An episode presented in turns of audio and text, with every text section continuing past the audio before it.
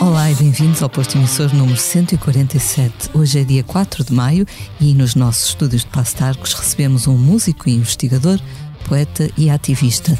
Nascido no Rio de Janeiro no outono brasileiro de 88, chama Casa a Portugal há coisa de uma década. Este ano lançou mais um álbum repleto de sumo e mensagem. Bem-vindo, Luca Argel. Olá, Lia, muito obrigado. Finalmente nos encontramos. Finalmente. Obrigada. Depois de muitas conversas já à distância. Exatamente. Né?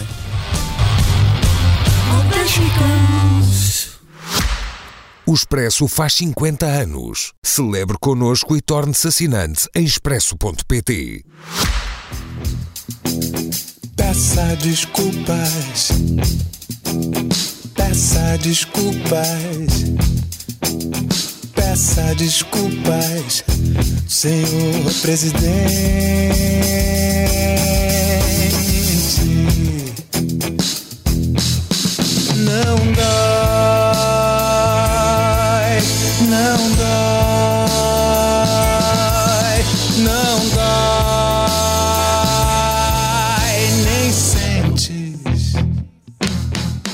Te sentes hoje? Tô bem disposto.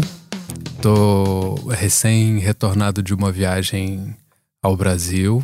Então vim com a cabeça cheia de, de, de ideias e, e mais conectada com muitos dos assuntos né, que, que eu trabalho no, nas minhas músicas, no meu, nas minhas pesquisas, é, atualizado um pouco, re, reenergizado.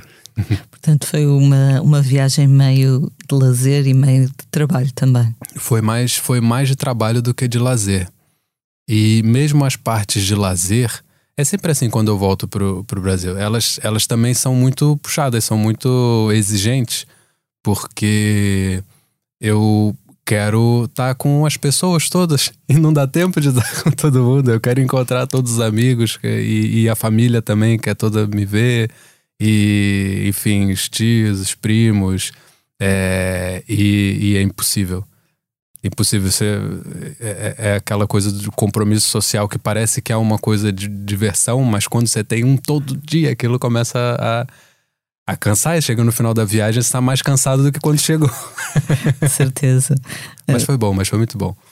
Aposto que, que já te dizem os teus amigos que tu já perdeste algum do sotaque.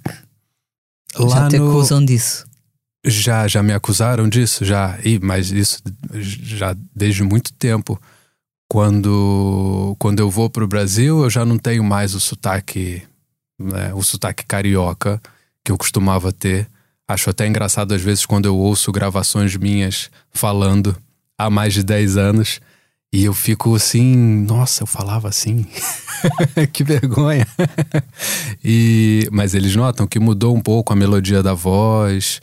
Mas eu fico, eu fico nesse meio do caminho que é aqui eu tenho eu tenho um sotaque brasileiro e lá eu já não tenho muito sotaque brasileiro. Então eu não sei muito bem como é que, que qual, qual é o meu sotaque. É uma coisa que já que já mudou. Eu tento mudar a, a, a chave um pouco quando dependendo de com quem eu falo. Quando eu tô falando com uma pessoa portuguesa, eu eu vou assim propositalmente uso um tipo de vocabulário, um certo tipo de construção, puxo um ou outro fonema de uma certa forma.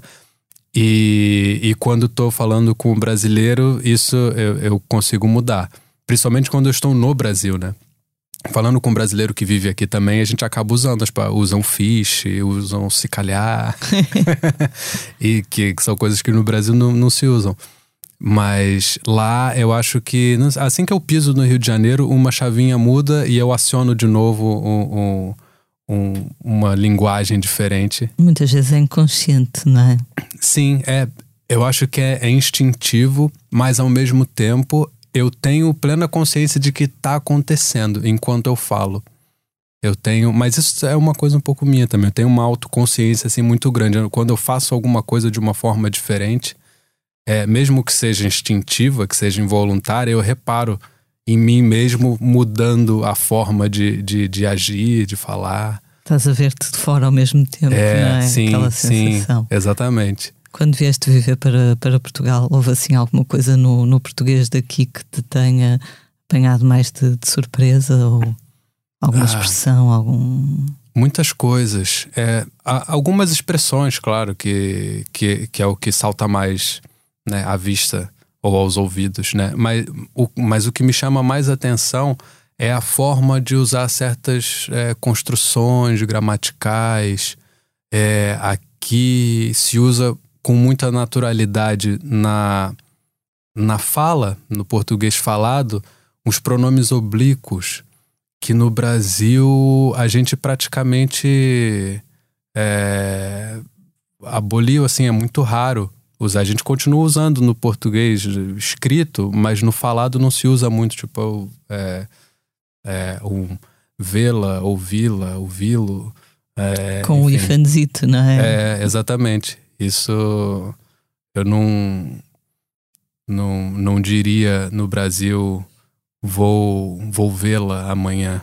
Eu diria, vou ver ela amanhã. Claro, claro, claro. Que é uma coisa até do, do ponto de vista da gramática, mas tradicional, errada, entre aspas, né? Mas já está completamente naturalizado no Brasil, faz parte da gramática do, do, do dia a dia. E, e uma coisa que é, é, é- também faz muita impressão, me fez quando eu cheguei, e é uma coisa que unânime, assim, que todo brasileiro acha muito estranho, é o vou ter contigo.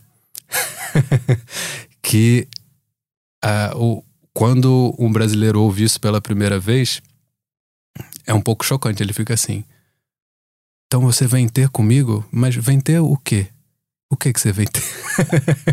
Não se usa o verbo ter no sentido de ir ao Encontrar. encontro de. Sim, sim, sim. Isso é, é, uma, é uma outra coisa, um outro tipo de uso dos verbos da língua que é muito. Mas eu acho isso tudo muito muito bonito. No fundo, essas diferenças eu acho eu acho lindas. Eu, como escrevo, sinto que eu tenho uma, uma caixa de ferramentas mais rica agora para usar enquanto eu escrevo. Isso, isso já foi útil para mim escrevendo músicas, de recorrer a palavras que são muito mais do vocabulário de Portugal do que do Brasil, porque aqui eu tenho palavras que me ajudam numa rima, por exemplo, né? E, e, e que eu não encontraria essa rima no, no, no português do Brasil. É.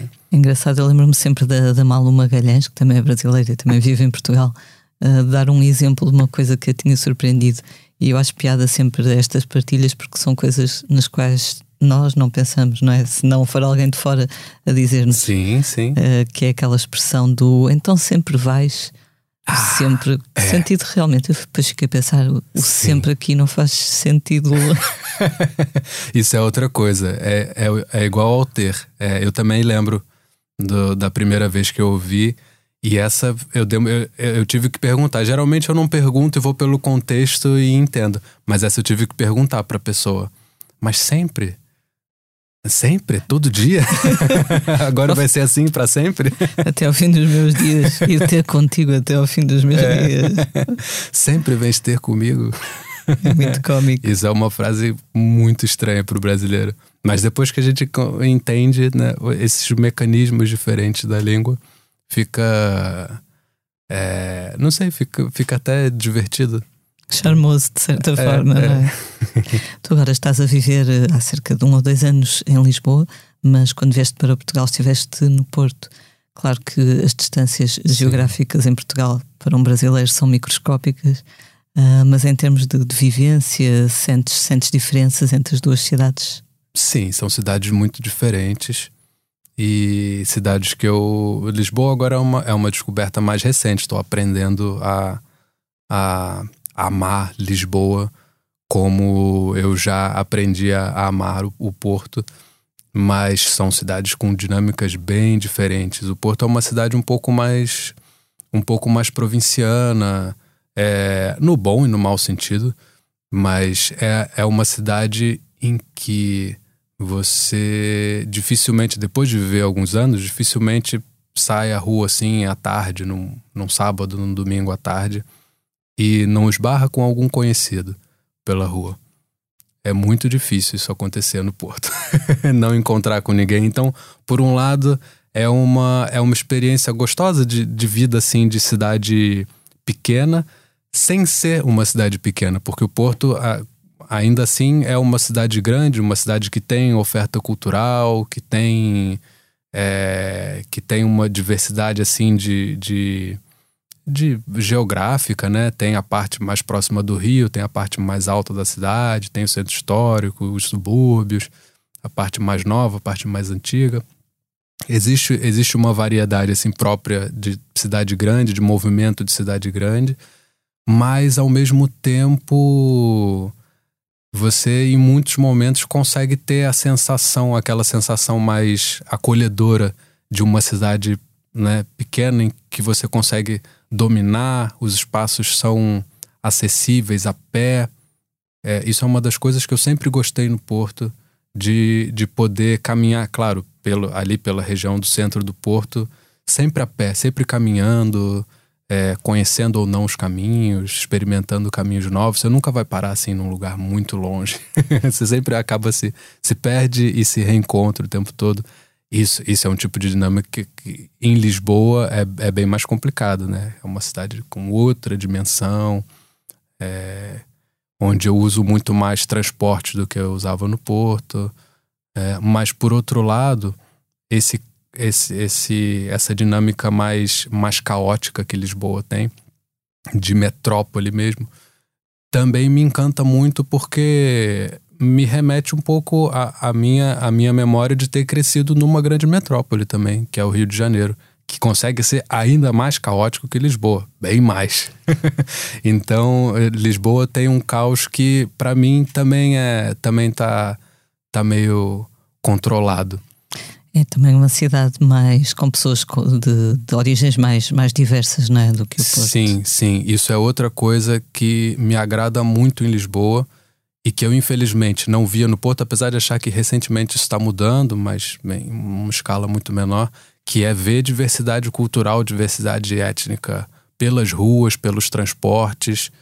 É, é uma das. É quando sempre que eu, que eu vinha para Lisboa, mesmo quando ainda morava no Porto, isso me causava uma surpresa assim positiva quando eu chegava na cidade e via muito mais pessoas negras, por exemplo, no, no nas ruas, nos transportes. Caramba, que, que legal ter ver mais essa diversidade, ver portugueses, ver africanos, ver asiáticos, enfim.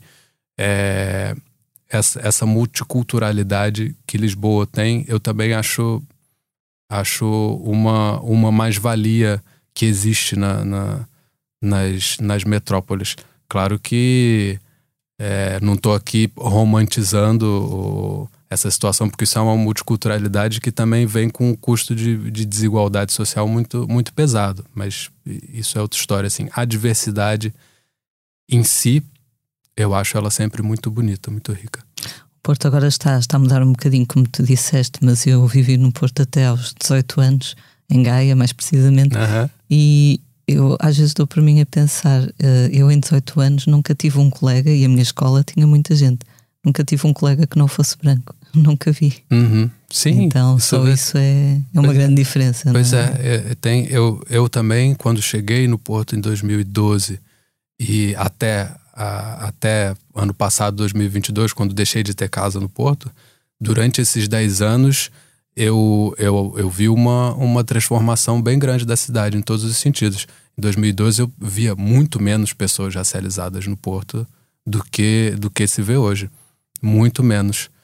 E imagino que essa, essa tendência, não sei se um dia vai ficar semelhante a Lisboa. Existe essa tendência quando Lisboa, que é a capital que concentra tanta coisa, começa a ficar muito sobrecarregada as pessoas vão buscando buscando outros outros pousos, né?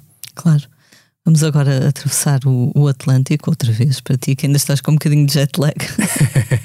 Quando lançaste o, o, teu último álbum, a Sabina, escreveste uma biografia uh, breve sobre ti mesmo, muito interessante, na qual dizes que cresceste no, no Rio de Janeiro, uh, numa classe média uh, remediada, numa família de classe média remediada. Sim. E a perguntar-te a que aqui se estava direito uns bonecos do G.I. Joe ou comandos em ação, como eu aprendi que se diz no Brasil. Sim, é no Brasil é comandos em ação. é, eu, é, essa distinção acho importante fazer porque o, o Brasil é um país assim de, de extremos e às vezes é difícil a gente se colocar, mesmo enquanto classe social, se, se compreender e se, e se definir. Porque, por um lado, numa, numa escala puramente matemática, a minha família estaria muito mais próxima do, do extremo mais pobre da sociedade do que do extremo mais rico. Mas isso é meramente por uma questão de um, de um abismo social tão grande que os mais ricos estão a léguas e léguas de distância. Inalcançáveis. É né? uma, uma minoria muito minúscula, está muito longe do resto, está completamente afastada, apartada do, do, do resto da sociedade. Mas isso, assim, de uma de um ponto de vista puramente matemático, de, de números, mas é, depois, a parte da, da, da classe média até a, a, até a parte mais miserável mesmo da sociedade estão ali no, no, numa bolha de, de pobreza e semi-pobreza e de, de classe média que mesmo não estando muito muito distantes assim em termos de quantidade de dinheiro que, que ganham em comparação com os mais ricos é, existem também divisões muito claras porque a, a pobreza existe no Brasil de uma forma violentíssima, muito mais violenta do que, do que eu já vi em Portugal. Então, eu, comparado com uma família que, que não sabe se amanhã vai ter o que comer em casa, sou um rico, sou privilegiadíssimo. Nunca tive esse problema em casa. Então, são espectros assim de, de, de classes sociais que que no Brasil você está ali naquela posição, você está muito distante de uma ponta, mas ao mesmo tempo em termos de em termos de direitos e acesso básico à cidadania, você tem quase uma vida de luxo comparado com o outro extremo. Então, é, é eu digo assim, a classe média remediada, porque não, nunca tive dificuldades assim graves. É, consegui estudar, tive os meus dois pais muito presentes em casa, que por si só também já é um grande privilégio. Estudei, é, é, estudei em escola pública, mas numa escola pública de excelência. Consegui fazer minha faculdade também numa faculdade pública, que é, que é também um privilégio.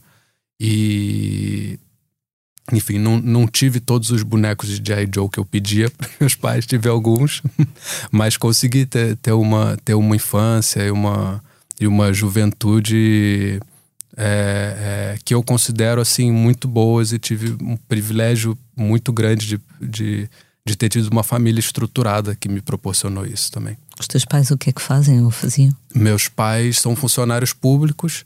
Meu pai ainda é, minha mãe já, já, já é reformada mas eram funcionários públicos, trabalhavam no, no, na Fundação Nacional de Arte. Ah, ok. Então estava a ler que, que não havia uma grande tradição musical na tua família, mas havia alguma inclinação para, para a, as artes. Artística, sim, principalmente da parte da minha mãe.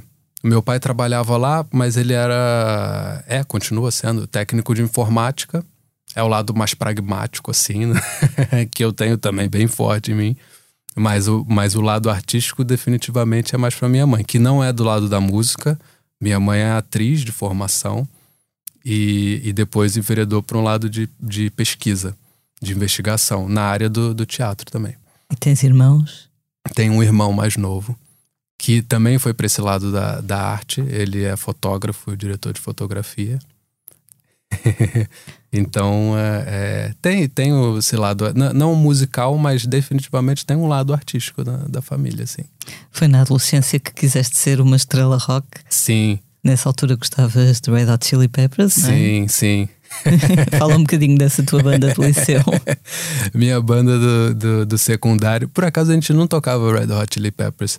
Porque Red Hot foi, foi a banda assim que me despertou essa vontade de, de fazer música e dar concertos, tocar guitarra. É, não sei exatamente por que eles em específico. É uma banda que eu, que, eu, que eu continuo gostando. Eu ouço os discos, os discos que são meus preferidos de Red Hot até hoje e continuo achando discos fantásticos. Quais são? O, o Blood Sugar Sex Magic, sem dúvida, melhor de todos. Mas eu gosto muito do Californication também. Acho um, um disco incrível. Já, ele já, já dá uma inclinada assim para um lado um pouco mais pop no Californication.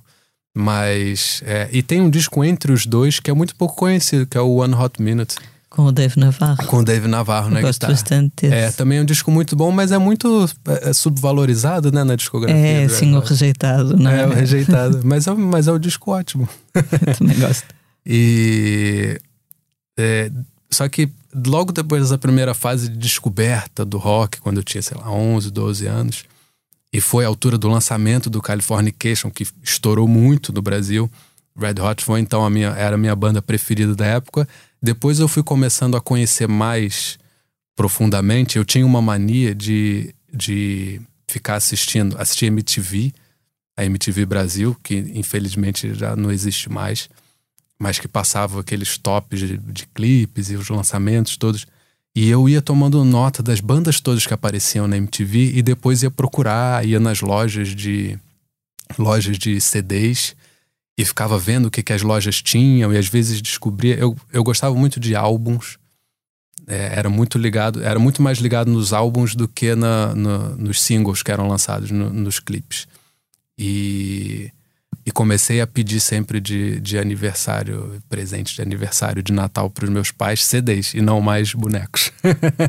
Isso foi uma, uma mudança grande.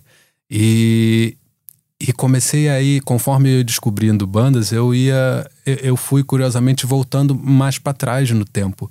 E as minhas bandas preferidas começaram a ser bandas que já nem existiam mais. Então, é, descobri primeiro uma. Que, que eu tinha em casa, que meu pai tinha em casa, quase a discografia toda dos Beatles. E, e quando eu descobri, comecei a ouvir Beatles alucinadamente, sem parar durante muito, muito tempo anos. E depois descobri assim um, um trio de, de, bandas que se tornou assim o, o, a minha santíssima trindade assim que era Led Zeppelin, Deep Purple e Black Sabbath.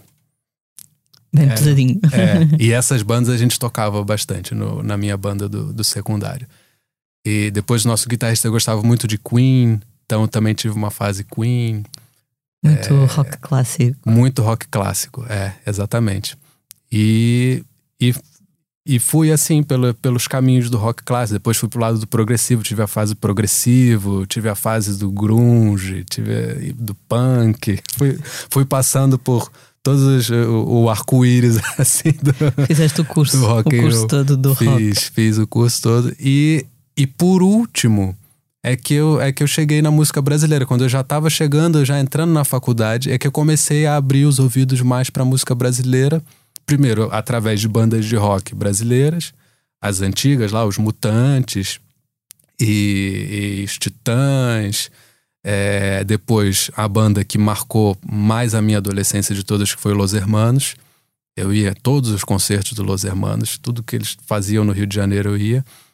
E, e um pouco através dessas bandas foi que eu cheguei no, na MPB. Cheguei no. É, é, ultrapassei o, a fase do, do rock e fui pro e fui descobrir outros outros gêneros e fui começar a me a me encantar um pouco tardiamente já, mas mas pelo menos com o ouvido mais mais maduro pela pela música brasileira, que aí já é um universo praticamente infinito que não termina nunca. Até hoje eu continuo descobrindo coisas novas e antigas de música brasileira. Será que vocês também tinham, uh, quando, por exemplo, quando eu era adolescente, um, era mais comum os meus colegas e eu própria gostarmos de, de, bandas americanas ou inglesas e havia quase uma certa vergonha de gostar de bandas portuguesas. Uh, não sei se convosco aconteceu mesmo e talvez por isso só tenhas começado a ouvir mais música brasileira já na altura da faculdade. É, pode ser, mas por outro lado, no, uh, eu acho que isso é uma coisa que pode pode acontecer sim no Brasil, mas por outro lado, o, o, a música brasileira ela tem uma. Existe um orgulho muito grande no Brasil da música brasileira. Isso é, isso é um lugar comum, assim, é um pensamento do senso comum brasileiro de saber que a nossa própria música é muito boa e, e consequentemente, é muito consumida no, no Brasil. Então, por mais que essa, exista essa, essa linha de pensamento, assim, que é um pouco o que a gente chama de complexo de vira-lata, né, de achar que só o que vem de fora é bom e o nacional é tudo porcaria, existe também muito brasileiro que pensa dessa forma. Mas eu acho que não é o pensamento dominante no Brasil. Então, não essa, transição de, de, de, começar a descobrir e me encantar por, por música brasileira não entrou em choque com, com o que eu gostava antes de, de música internacional americana ou inglesa, tudo sempre em, em inglês, né? É, até porque essas bandas também eram referências para as bandas brasileiras e, e, e também peguei um, uma fase de grandes bandas brasileiras realmente muito boas, ainda em atividade. É, e, e com público muito grande, que os meus amigos também gostavam, meus amigos do secundário, meus amigos da faculdade depois. É... Então, não sei, acho, acho que felizmente não não tive essa, essa dificuldade. Foi apenas mais uma, uma etapa, mais uma cadeira no, é, no curso do mais da uma cadeira popular. Do, exatamente. tu, tal como o Marco Paulo, não sei se sabes, o cantor português, ele tinha um êxito nos anos 80 que era Eu Tenho Dois Amores. Tu também juntavas, juntas ao Dois, teu acho, amor. Acho que é pouco até. Estava a pensar na música e na literatura. Começaste, escreveste um poema que impressionou muito uma professora tua no liceu, não foi? Sim, sim. É, essa história é muito boa. Eu escrevi um poema para o jornal da Associação de Estudantes, do, no secundário ainda. E, e a minha professora de português aliás, uma professora é, que foi muito importante para mim no, no daquelas professoras que marcam assim, professoras apaixonadas pela, pela disciplina que lecionam e ela dava a parte de português literatura. E ela me apresentou poesia moderna, modernista brasileira, mas com uma com uma paixão assim, com uma com uma beleza que eu acho que me encantou, encantou a turma toda mas a mim particularmente, e me deu vontade de, de escrever também, de produzir. E tu lembras sobre o que era o poema? Ou era... Lembro, lembro. Era um, era um poema, era um jogo de palavras, assim, era uma coisa muito, muito bobinho, um jogo de palavras. Era um soneto é, chamado obsoneto. Um trocadilho com obsoleto. Mas, mas o tema do poema não tinha muito a ver. O, o, o tema do poema era perfeição. Era, uma, era um poema que meio que é, se perguntava se existia perfeição, no, se era possível no mundo existir alguma coisa perfeita ou não. E eu não lembro aqui conclusão, acho que eu não chegava a conclusão nenhuma no final do poema. Ainda bem, pelo menos. Tenho isso a meu favor. Mas, mas é, era uma coisa bem tradicionalzinha, uma coisa bem de quem está começando a escrever, um pouco encantado com as formas fixas, com esquema de rimas, bem tradicional, mas com algum sentido de humor. E o tema era original também. E o, é, e tinha um tema também é, engraçado. E ela, obviamente, adorou, deve ter ficado envaidecida também, ter sido o aluno dela que escreveu aquilo, foi publicado no jornalzinho do colégio e tal. Foi. foi eu, eu fiquei feliz por, por, por isso. Só que eu não esperava que ela fosse pegar o, o meu poema e colocar numa questão de prova. Para minha própria turma. Se fosse para outras turmas, acho que é até mais tranquilo. Mas eu próprio tive que responder uma questão sobre o, o poema que eu tinha escrito e que eu nem sabia responder direito. Eu não lembro qual era a pergunta mas talvez fosse alguma coisa tipo o que o autor quer dizer com esse verso. Qual era a mensagem? Qual era a mensagem por trás daquilo? E eu não sabia muito bem dizer. E isso é, sei lá, ainda bem que não sabia, porque eu acho que isso é uma coisa que eu até hoje acredito e acho que é um mérito assim também desse meu primeiro poema de não ter uma mensagem muito clara, inequívoca de ter ali camadas possíveis de interpretação que eu próprio não sabia dizer qual era. Para mim, várias poderiam ser consideradas corretas, né? Mas como é que você vai colocar isso numa prova? alguma, alguma resposta tem que ser a certa. E, e eu lembro depois, quando ela foi é, é, fazer a correção, ela fez aquela correção com a turma toda de ir questão por questão e tal. E, e chegou na, nessa questão sobre o meu poema e ela me perguntou e eu não sabia. Na frente da turma toda, eu tive que dizer para ela. Uma fraude. Professor, desculpa, eu também não sei. Mas foi divertido, ela levou na boa. Era, era uma professora muito boa, Cristina Mainardi. Lembro até hoje o nome dela, se por acaso ela estiver ouvindo. Boa. É uma professora muito empenhada, estou a ver. Sim, sim, sim. E, e me estimulou. Isso tudo, apesar. Isso poderia ter sido um trauma, atenção que bom que não foi. Ela soube gerir aquilo de uma forma positiva. Mas, mas não foi. Ela, ela conseguiu despertar alguma coisa em mim é, e, e, me estimular a continuar escrevendo. E eu continuei escrevendo a, a ponto de, de publicar livros. E isso também. No início eu não misturava isso muito com a música. A coisa poesia era um negócio muito à parte. Mas é, eu hoje vejo como o, a, a força criadora, assim, o ímpeto né, criador, ele, ele vem um pouco do mesmo lugar comigo, que é um interesse pela, pelo texto, pelas palavras. E isso ia, podia ir tanto para o lado das canções quanto para o lado dos, dos poemas. É, às vezes eu misturo uma coisa com a outra.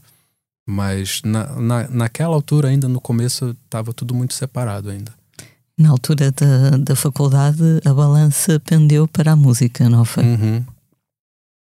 Eu cheguei a considerar ir para ir para letras ou ir para filosofia até, mas acabei indo para música porque eu achava que para fazer música eu precisava de um conhecimento técnico é, muito mais complexo do que para escrever. Eu realmente precisava de uma formação né, é, acadêmica, né, daquela escolar, que também era um equívoco completo. Eu acreditava nisso. E eu, e eu hoje em dia olho para trás e penso: nossa, se eu soubesse o que eu sei hoje, talvez eu não tivesse entrado na faculdade de música mas é, assim pelos motivos que eu que eu entrei. Mas assim depois acabei é, é depois de ter entrado acabei gostando muito do curso. É, eu, eu fiz licenciatura eu estudei na faculdade de música para ser professor de música e exercer a profissão de professor de música de aula de, pra, de música para crianças durante algum tempo. É, mas esse era o meu plano B. O que eu queria mesmo era ir para a faculdade de música, aprender, aprender técnica e, e escrever, a escrever música, a escrever arranjos, composição e tal. E, e depois sair da faculdade e trabalhar com, com criação. Eventualmente, com, no palco, tocando, cantando ou não, mas, mas trabalhar com criação. E curiosamente, apesar de ter, apesar de eu ter gostado muito de tudo que eu estudei, estudei de tudo, estudei teoria, estudei arranjo, estudei história da música, estética, a parte toda de pedagogia também para dar aulas, que foi muito, foi muito interessante também. É, mas o esse essa parte toda acadêmica do, da, da minha vida me afastou completamente da criação, ao contrário do que eu imaginava. Eu entrei para a faculdade é, é, com muita vontade de criar e saí da faculdade sem nada criado. Praticamente não escrevi música nenhuma enquanto estava na faculdade. É, e, e também escrevi muito pouco poesia e o que escrevi, publiquei muito pouco, só fui publicar depois. Isso já, já, é uma outra fase, quando eu realmente começo a, a estudar a sério literatura. Mas é, é curioso que, que a faculdade tenha, tenha me tenha, tenha me desviado do caminho da criação. Eu aprendi muitas coisas, como eu gosto de estudar, aquilo foi, foi, foi uma delícia também, estar em contato com, com o conhecimento todo, com professores incríveis que eu tive, mas eu tive que reconquistar depois da faculdade aquele ímpeto criador que eu tinha no secundário. Terá mais a ver, não sei, a escrita de canções, eh, se calhar exige que se viva mais do que propriamente do que se estude. Sem é? dúvida. Acho que. Para buscar inspiração. Qualquer tipo de escrita. Qualquer tipo de escrita. Tá muito mais. E esse era o meu erro. Eu achava que, que a chave estava na técnica e não na, e não na vida, e não na vivência. E é o contrário. A técnica tem muitas formas de se chegar nela. Uma delas é essa via formal, universitária, do estudo, né? É, tradicional. Mas existem muitas outras formas. Muitas, e, eu, e eu hoje vejo, convivo com colegas que não passaram por, pela, pelo ensino formal que eu tive e, e têm um conhecimento, mesmo técnico, é, é superior que o meu. Então, e, e, chegaram lá por outras vias, experimentando sozinhos, tocando, é, fora, fora da sala de aula, na, na vida real. É, sei, a, a, vida também é, uma, é, um, é um professor, né? Pode ser uma, uma professora é, mais eficiente até do que, do, que a, do que a sala de aula.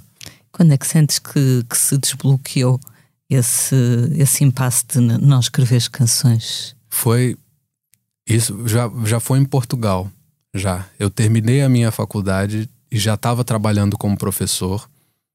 Continuei, depois de terminar a faculdade, mais dois anos trabalhando como professor e estava um pouco tava um pouco farto de música. A faculdade, me de, apesar de eu ter gostado muito, me deixou um pouco é, exausto assim de ficar pensando em música o tempo todo. E eu resolvi investir no lado no lado literário que estava um pouco adormecido. Ficou adormecido durante muitos anos enquanto eu estava na faculdade. Então eu entrei numa oficina de numa oficina literária, uma oficina de poesia voltada especificamente para poesia, porque eu nunca nunca me dei muito bem com prosa, sempre fui mais da, da poesia. E essa oficina foi uma outra transformação completa, assim, mudou muito a, a, a minha vida. É uma oficina do, de, de um poeta chamado Carlito Azevedo. Até hoje ele dá oficinas recomendo muito a todo mundo que, que escreve, querendo publicar ou não, porque o, as oficinas eram assim: a gente tinha a cada semana que apresentar um, um poema novo e, e ler o poema para a turma. Então a gente ouvia sempre o que os outros estavam escrevendo, é, tinha a oportunidade de ser ouvido por outras pessoas e receber o feedback assim de, de leitores assim em primeira mão e leitores interessados que é uma coisa muito preciosa para quem escreve ter é, ter olhos e ouvidos assim que que ajudem a dar perspectivas diferentes sobre o que a gente escreve e depois tinha o feedback que o, que o próprio Carlito dava que era sempre muito rico e muito generoso porque ele trazia é, outros autores que ele reconhecia assim que tinha alguma familiaridade com o que cada um de nós escrevia. Então, a cada, a cada semana eu saía de lá com referências de leitura muito boas e assim é, é, indicadas sob medida para mim. Então, eu aprendi muitíssimo, conheci muita poesia através dele, me deixei influenciar por muita coisa é, é, descobri que ideias geniais que eu achava que eram super originais minhas, alguém já tinha feito há muito tempo e muito melhor. então também te coloca um pouco num lugar de. Ah, de, de, de, de o, o que é o, o, o, um cenário contemporâneo, né? o que já foi feito na, naquele campo de, de investigação e de criação. E, e assim, a gente, às vezes, saía de lá uns dias com a certeza de que tudo já tinha sido feito e que não fazia sentido nenhum continuar escrevendo. Mas até esse sentimento é uma coisa. É uma coisa importante para um artista sentir em alguns momentos, né? Para a humildade também, não é? Exatamente, é, exatamente. E, enfim, essa, essa oficina foi, uma, foi um ponto de viragem importante. Me, me orientou muito para a escrita do, do primeiro livro que eu publiquei em 2012, meses antes de viajar para Portugal. E, e também determinou um, o, o meu interesse de continuar essa investigação sobre poesia em Portugal. Por isso eu fui fazer o, o meu mestrado em letras lá na FLUP, lá no Porto, que também foi outro curso muito, muito, muito prazeroso de fazer. E em Portugal, ter contato com poesia contemporânea portuguesa, que não, não chegava muito no Brasil, acho que ainda chega muito, muito pouco. É, e só depois de ter feito é, essa, essa, essa passagem assim pelo estudo mais é, dedicado à literatura é que eu volto a, a escrever canções. Em relação ao, ao, ao teu mestrado, uh, li alguns no, numa entrevista que fizeste uma tese de mestrado sobre a obra de Vinícius de Moraes, mas Sim perspectiva do feminismo ou da falta dele neste caso, não é? Sim, exatamente. É, é um tema original. O que é que é, os professores disseram isso? É um te... Não, é, não é um tema 100% original. Pelo... Quando eu escrevi em 2016, já existia pelo menos uma outra dissertação de mestrado no Brasil, não em Portugal, escrita sobre um tema assim semelhante. Mas eu tive a sorte de ter orientadoras muito muito é, é, muito boas e que compraram essa minha, essa minha ideia, sabe? Sem medo de, de ferir suscetibilidades. muito pelo contrário, eles até se animaram. Uma, da, uma das, das minhas, a minha co-orientadora na altura, ela já tinha. Eu peguei acho que a última classe dela na FLUP, depois ela se reformou, que é a Ana Luiz Amaral, que faleceu há pouco tempo e que eu tive a, a sorte imensa de ter como minha orientadora no, no, no meu mestrado. E ela estava numa posição muito, muito, muito curiosa e muito boa para mim como orientando, que é ela amava Vinícius de Moraes. Era um poeta brasileiro dos que ela mais gostava. Mas ao mesmo tempo, ela como como a, a, a grande professora de estudos feministas da, da FLUP, ela reconhecia todos aqueles problemas que eu queria abordar né, na poesia do Vinícius de Moraes. Então eu estava ali com uma pessoa que não era a pessoa certa, não tinha, porque ela reconhecia, assim como eu, todo o valor que o Vinícius de Moraes tem como poeta, mas ao mesmo tempo reconhecia todos os problemas é, é, do discurso dele do discurso da, da, da poesia e do cancioneiro todo dele, que retratam a, a mulher de uma forma que hoje em dia já não é aceitável, a mulher e a relação entre homem e mulher. Então, a minha, a minha tese foi uma espécie de, de revisão, de revisionismo sobre a obra do, do Vinícius de Moraes de uma perspectiva dos estudos feministas. Diria que tiveste alguma sorte, porque não sei se estou enganada, mas a impressão que tenho, pelos contactos que tenho, é que esse tipo de estudos feministas, etc., estão mais desenvolvidos ou são mais uh, comuns no Brasil do que propriamente ainda em Portugal, onde ainda oferece alguma resistência. Sim, sim. Mas eu também tenho vindo a notar com o tempo, e eu acho que eu próprio sou um exemplo vivo disso, que conforme a, a a imigração brasileira para Portugal vai crescendo e tem crescido muito nos últimos anos, essas questões que estão mais avançadas no Brasil vão começando a se impor aqui também. E, e vão sendo né, cada vez mais pautadas, cada vez mais presentes nas universidades, no debate público. Isso sempre vai ter resistência. No Brasil também, também houve essa resistência. Mas a resistência a gente responde com insistência.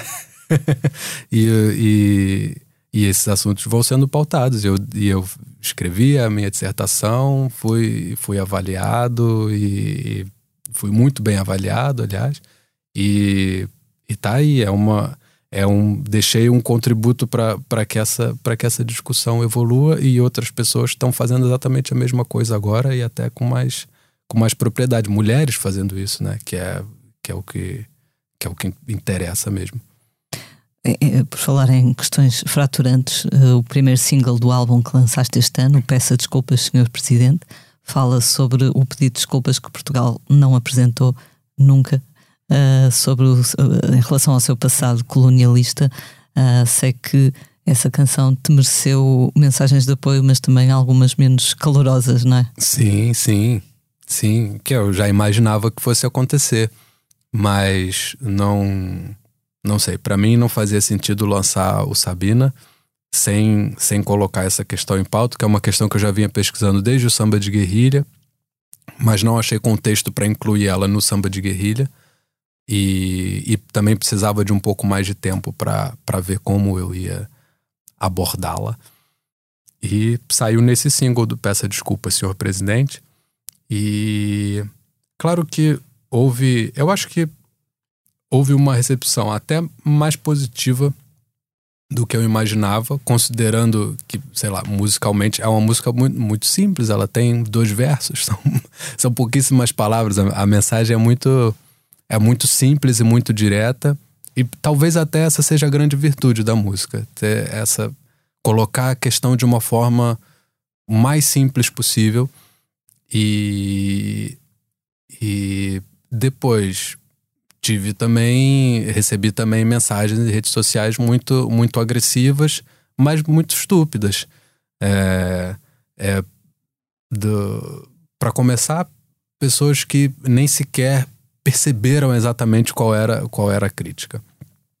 E depois, um outro tipo de mensagem que eu também recebo muito é, são portugueses é, dizendo que o fato de eu fazer essa crítica a, a Portugal me torna é, uma pessoa ingrata por viver em Portugal e, sei lá, até indigna de, de viver no país em que eu vivo hoje.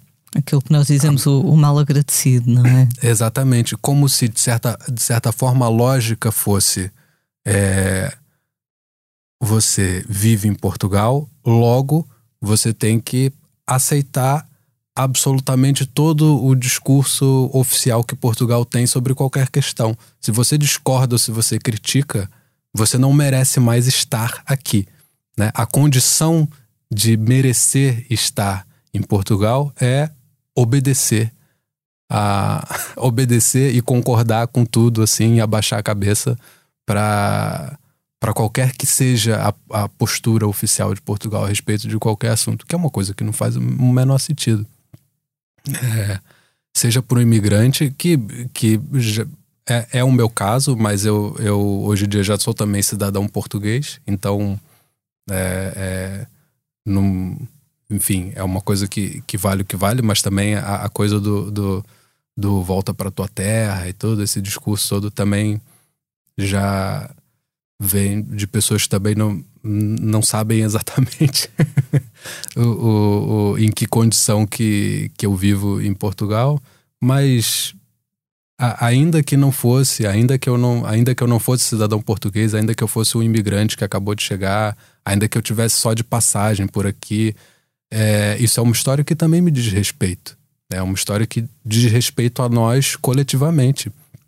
Acho que sim, mas muitas vezes há essa tendência um, de os imigrantes, por medo, não é obviamente o teu caso, mas noutros países, uh, se tentarem camuflar um bocado.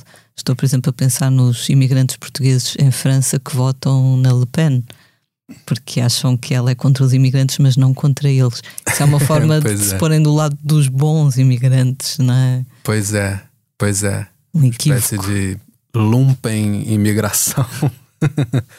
Mas isso, isso existe, claro. E, e essa. É, e esse discurso anti-imigração é, vindo de, de portugueses é, um, é uma coisa muito esquizofrênica, né? Como pode? Um país que, por um lado, se orgulha de ter feito as navegações e, e desbravado outros continentes e outras terras que até hoje, até a contemporaneidade, ainda é um, um país que tem um que tem uma população imigrante muito grande, né, espalhada por todo mundo, é, só pode só pode assumir um discurso anti-imigração se estiver completamente contaminada por uh, um, uma ignorância, né? É, é, que não faz o menor sentido.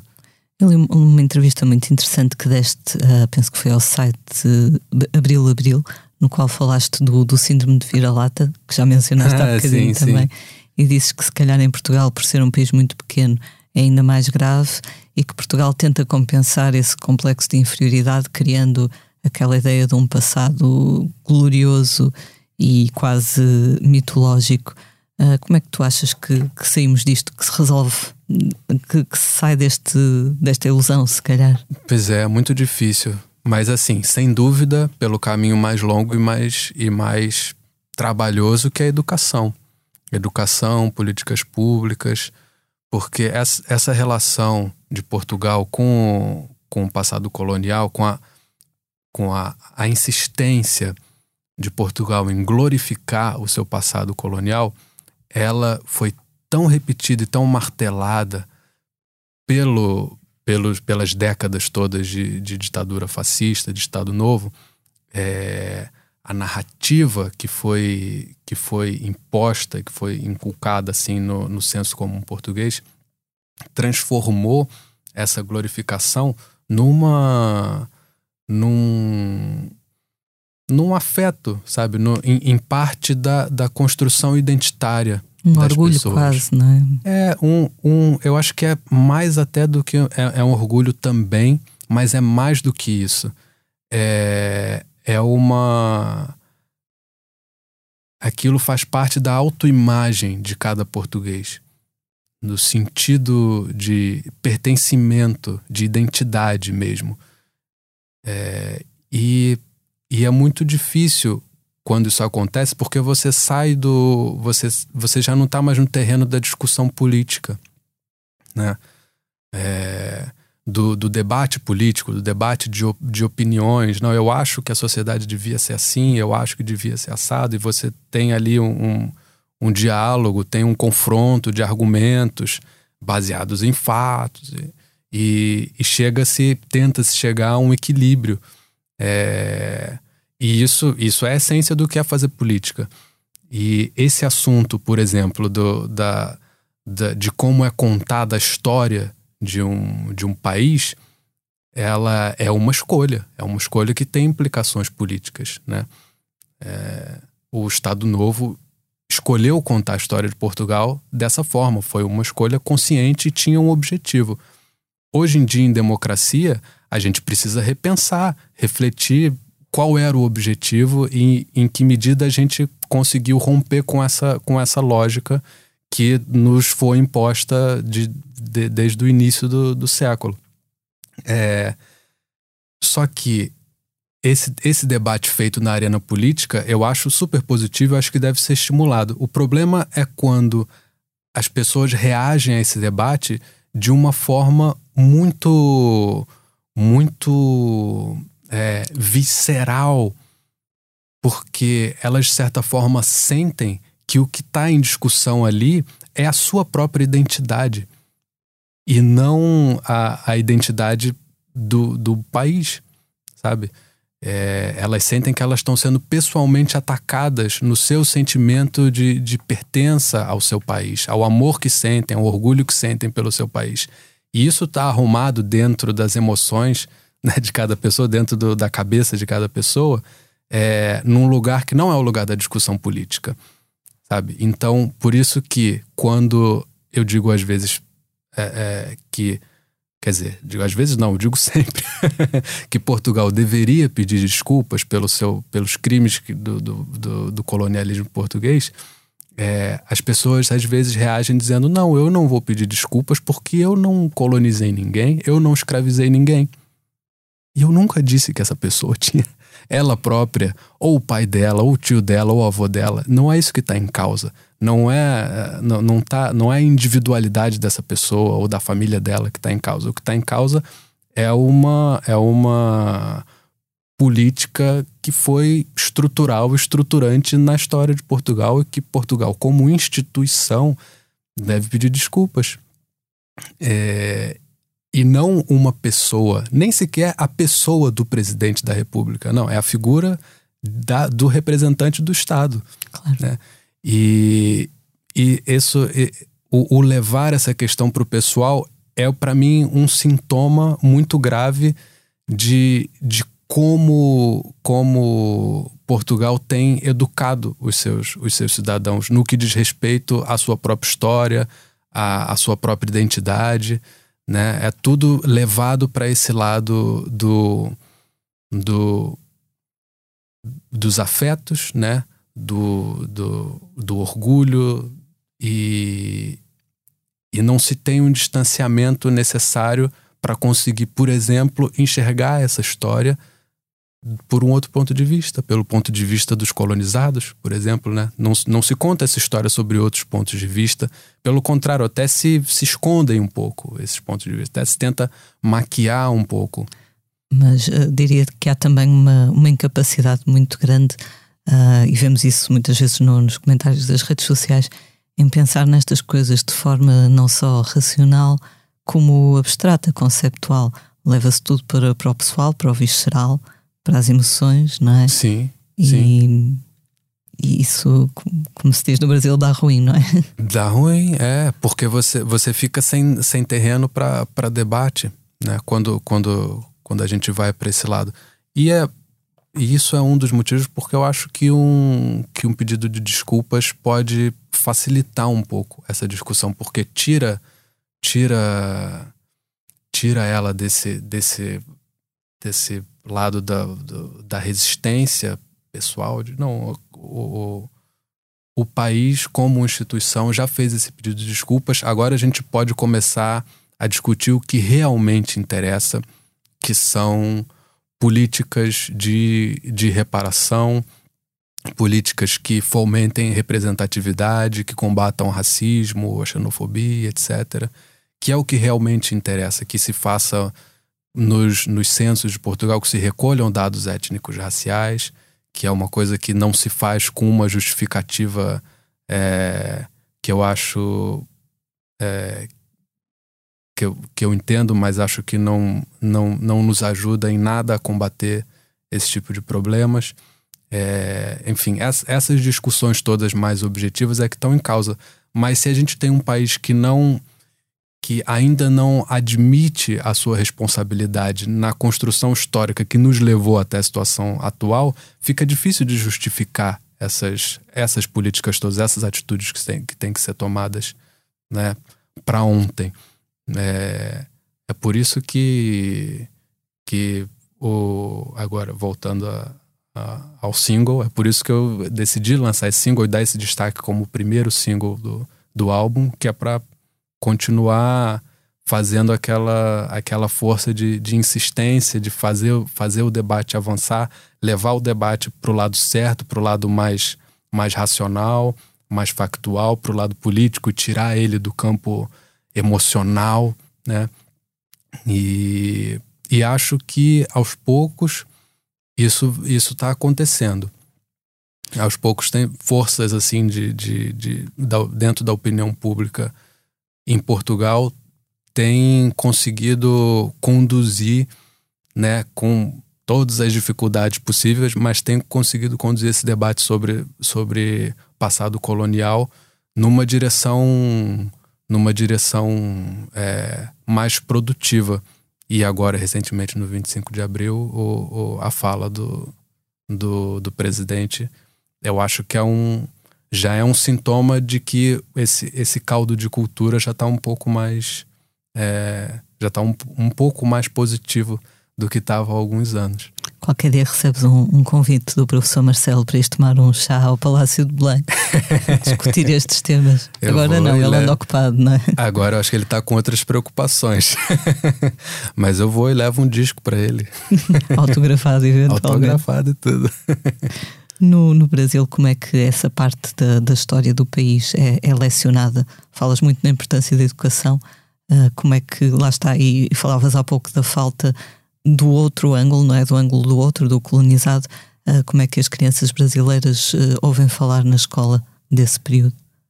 Pois é, é, um, é uma coisa curiosa. A lembrança que eu tenho nas minhas aulas de história no Brasil não é tanto de, um, de um, uma narrativa super decolonial tal, mas é, curiosamente ela é até um pouco parecida com, com essa narrativa dos descobrimentos e do. Era, né? Eu acho que hoje isso, isso já mudou. Né? Da, daquela coisa do, da troca entre culturas e tal. Aí depois teve aquela coisa do, do, do, do dos indígenas sendo exterminados e da, e da, da escravidão, tudo isso se estuda, mas é, eu acho que até há pouco tempo não, não de uma forma muito contundente. Hoje em dia, eu acho que, pelo que eu vejo do debate, do, de como anda o debate público no Brasil, já é há algum tempo um, um consenso é, de que o nosso passado colonial é, em grande medida, responsável pela organização social que o Brasil tem até hoje. E eu acho que isso já, já tem passado para os currículos escolares, inclusive é, de se estudar não só né, a, o, a história, quando se fala de história geral, não só a história do Brasil, né, não só a história da Europa, não só a história de um ponto de vista né, eurocêntrico, mas também se estudar a história de África, se estudar que povos eram esses que vieram de África e compuseram a, a, a sociedade brasileira. É, isso. Eu não sei até que ponto isso está tá sendo implementado em todas as escolas do Brasil, porque é, um, é uma coisa que implica também formação de professores, é um processo lento. Mas isso, essa coisa de se estudar a história de África já é lei no Brasil, uhum. estudar na, nas escolas. O, aqui há uns tempos, quando falamos sobre este teu último disco, uh, tu contas a história de uma quitandeira, uma vendedora de rua, uh, sobre a qual há muita informação, meio factual, meio quase lendária já, e que se viu envolvida num, num episódio pouco antes da, da queda da, da monarquia, que no fundo parece antecipar um bocadinho todas as mudanças que ali vinham, nomeadamente a abolição da escravatura. Um, e, e, na altura, quando conversamos sobre isto, tu dizias uh, uma coisa muito interessante que é uh, a escravatura pode ser abolida ou outro fenómeno, outra, outra realidade, mas muitas vezes as lógicas que, que a sustentam uh, permanecem durante séculos.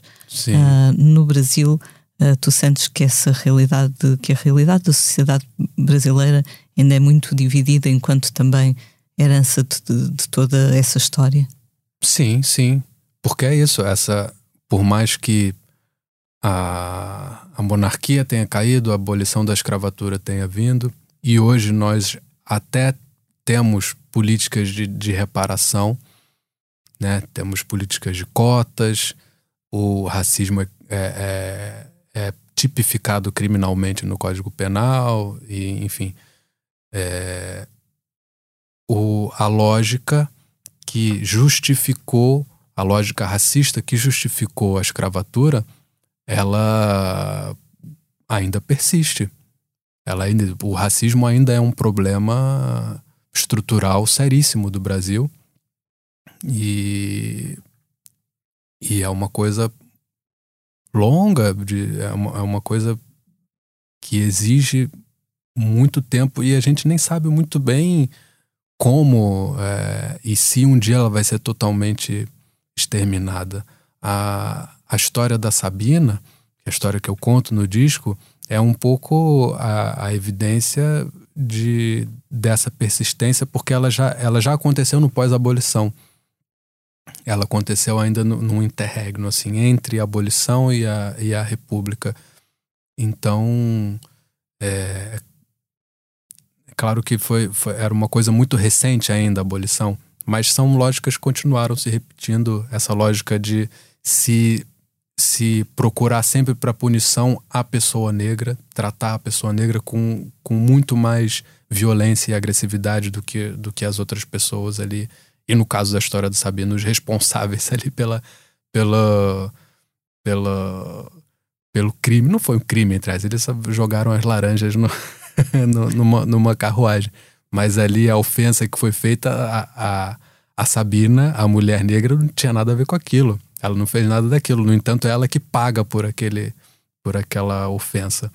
E, e isso é uma tendência de, de se mirar sempre a punição sobre as, as pessoas negras, de se, de se, é, co, se colocar sempre as pessoas negras como os, os grandes suspeitos principais de qualquer coisa errada que aconteça. Isso é tudo fruto de, de né, séculos e séculos de, de pensamento racista e que, e que ainda existe. Outros episódios ao longo da história. Eu conto no Samba de Guerrilha um outro que é, que é semelhante, que é o, a história do, do João Cândido, do Almirante Negro.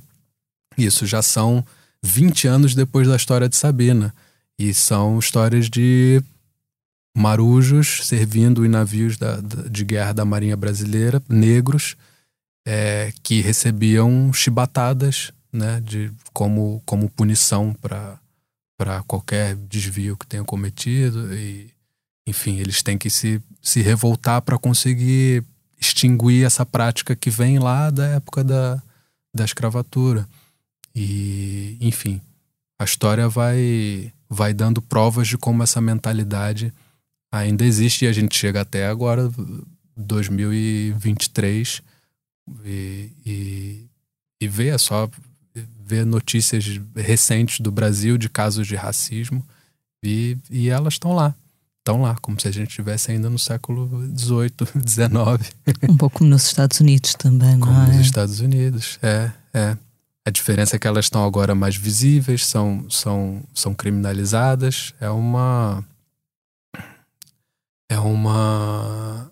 É uma luta constante e eu falo disso do assim do na medida em que posso falar porque não sou uma pessoa negra tenho tenho outro enxergo essa história de um outro ponto de vista não, nunca senti na pele isso e, e, e ofereço assim essas coisas que eu faço como como uma como uma, uma forma de me, de me aliar a essa, a essa luta e me posicionar como, como pessoa branca é, é, contrária a, ao que historicamente a, a branquitude tem feito de, de, de violência e tem produzido né, de, de violência, seja violência física, seja violência de epistemológica mesmo, de pensamento, de preconceito, de discriminação, né, sobre, sobre comunidades negras no, no Brasil especificamente, mas em todo, todo o mundo de, de uma forma geral. Vi que tinhas lido o, o livro da Isabela Figueiredo, um, Caderno de Memórias Coloniais. Sim. Uh, que, que, fala sobre algumas destas questões e ou por outra é um livro uh, de ficção mas baseado na experiência dela uma pessoa que nasceu em Moçambique quando Moçambique ainda era uma colónia uh, e depois daquela dualidade não é? Que ela é. sente. E tu dizias que, que no Brasil acabam por saber pouco sobre as, os países africanos de, de língua portuguesa. Se eu este ano estive em Cabo Verde em trabalho e percebi que existe um, pelo menos uh, as minhas anfitriãs, digamos assim, que era a cantora Elida Almeida e a, a, sua representante da editora, elas estavam sempre a consumir a internet brasileira, coisas sobre o feminismo do Brasil, Sim. e ela, a Elida, pelo menos, disse-me que, que havia uma grande ligação entre Cabo Verde uh, e o Brasil hoje em dia, uh, através da internet, pelo menos. Não sei se sentes alguma, algum desses fenómenos. Por acaso, agora, da última vez que eu tive no Brasil, não. Não. Não, me, não, não sei se eu, não, eu que não estava prestando atenção, mas não vi nada específico. Mas existe, eu acho que, pelo menos parte do Brasil, um, uma ligação e um interesse musical, né? Porque, em termos musicais, Cabo Verde produz coisas fantásticas que chamam a atenção até do Brasil, que é, que é um país muito autossuficiente, muito autossuficiente, muito pouco atento ao que se passa, ao que se passa fora do Brasil e fora do que do que a indústria é, mundial é, é, lá impõe, né? Mas é, eu acho que talvez o, o, essa, esse tipo de, de, de produção sobre, sobre feminismo e, e movimento negro no Brasil esteja vivendo um, um momento muito muito fértil e, e talvez o, o, mais fértil entre todos os países hoje, né, de língua portuguesa hoje. Então, acho natural que quem se interesse por esses assuntos vai inevitavelmente acabar caindo em, em, em sites brasileiros, em autores brasileiros. Né? Também através desta língua que partilhamos, não é? Sim. Sendo tu um amante da música e da literatura, entre outras formas de arte, como há pouco dizias, uh, como, é que, como é que viste a entrega do Prémio Camões ao Chico Buarque? recentemente. É, eu achei uma delícia, adorei o discurso dele também. Breve, mas muito, muito, é, muito acertado. E acho que tem, tem várias camadas nessa coisa da entrega do prêmio Camões ao Chico. Um, um lado que ficou mais evidente foi a, a história né, do, do, do Bolsonaro não ter assinado e ter deixado em branco pro, pro Lula assinar depois. Foi um, um desenrolar assim de, de acontecimentos históricos que, que tornou aquela cerimônia ainda mais, mais especial. Mas, por outro lado, é, nessa minha posição de, de ser autor, poeta e, e, e cantautor, né, escrever canções também, é uma isso vem reforçar o que já tinha acontecido com o Bob Dylan ganhando ganhando o Nobel, que é de certa forma ficar reconhecido diante da sociedade que a produção é, de canções ela não é do ponto de vista poético literário inferior à produção que se publica em livros é tudo arte da palavra é tudo poesia e o que muda é o suporte. O suporte às vezes é a voz, a canção, o suporte às vezes é a página do livro, mas não existe uma relação hierárquica, né? Isso é uma, graças a Deus, é uma discussão que me parece já superada. Com Bob Dylan, eu acho que já foi, mas agora com no mundo de, da língua portuguesa com o Chico Buarque. Apesar do Chico Buarque ser um, ser um autor de livros também, mas eu tenho certeza que ele não ganhou o Camões exclusivamente pelos livros que escreveu. Foi pelas canções também, é claro. Então, é, fica, fica definitivamente é, enterrada aquela questão que eu acho terrível, detesto quando, quando ela é levantada de se, se letra de música é poesia pode ser considerado poesia?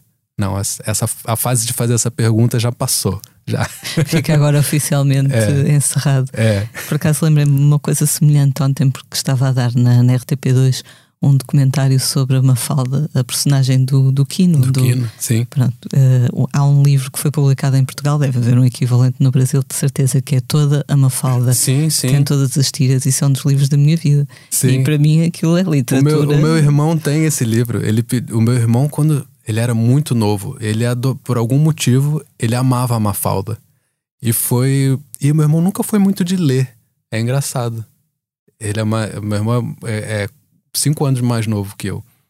E ele nunca foi muito de ler, ao contrário de mim. Eu, eu gostava, para mim era uma coisa comum pedir livros, ganhar livros e tal. Meus pais sabiam que eu gostava mais.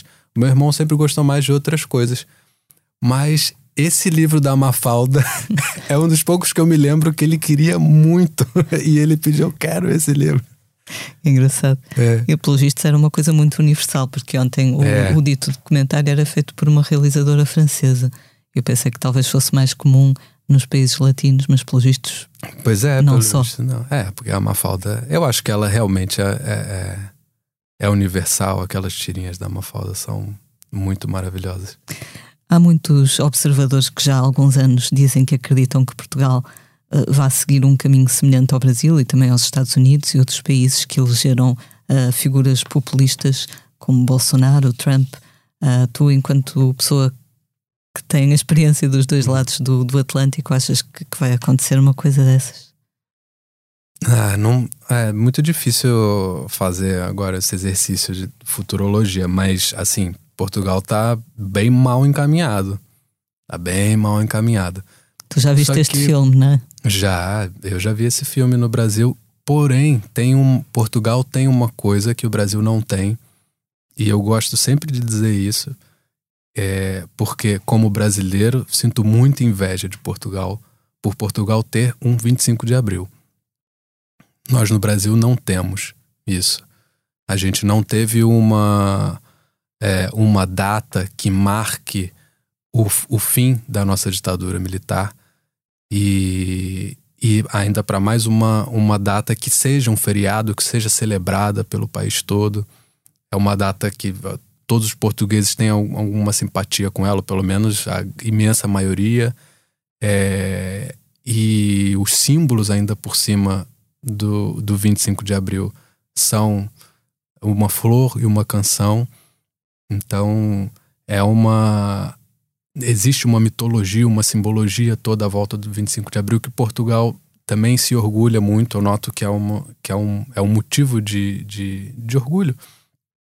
E é, e é, uma, é um antídoto muito, muito poderoso contra essas investidas né, do, do populismo, contra as investidas do, do fascismo, é, do autoritarismo, que nós no Brasil não temos. Né? A, falta, a falta desse dia, dessa simbologia, é, eu acho que talvez, não sei se foi determinante, mas certamente ajuda muito a que discursos autoritários se, se, se criem, né? Os símbolos importam, não é? As Sim. palavras importam, os símbolos importam. Claro, claro, importam e importam muito, porque é, é aquilo, elas são capazes de moldar a identidade. A gente volta de novo à questão da identidade, né? O Estado Novo construiu uma, uma, uma identidade do que é ser português que até hoje persiste.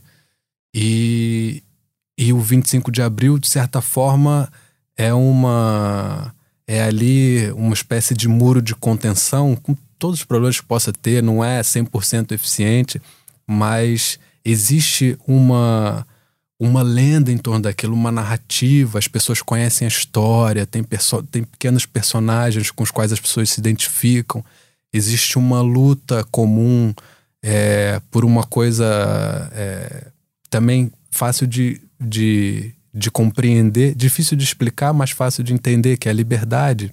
Né? É uma causa que, que é difícil desassociar do 25 de abril e é difícil desassociar o 25 de abril da. É impossível, na verdade, né? da, da democracia, de um desejo por democracia, dos valores da democracia. Então, sendo, enquanto o 25 de abril for um grande evento em Portugal, for uma coisa é, significativa e não for apropriada, também acho que né, existe esse risco, mas é, não acho que seja um risco muito grande, pelo menos por enquanto. Portugal vai ter algo em que se agarrar para se defender dessa, dessas investidas autoritárias e e do, do ódio, da ignorância, que é uma espécie, pode ser uma espécie de, de boia de salvação que o Brasil não teve, infelizmente, né?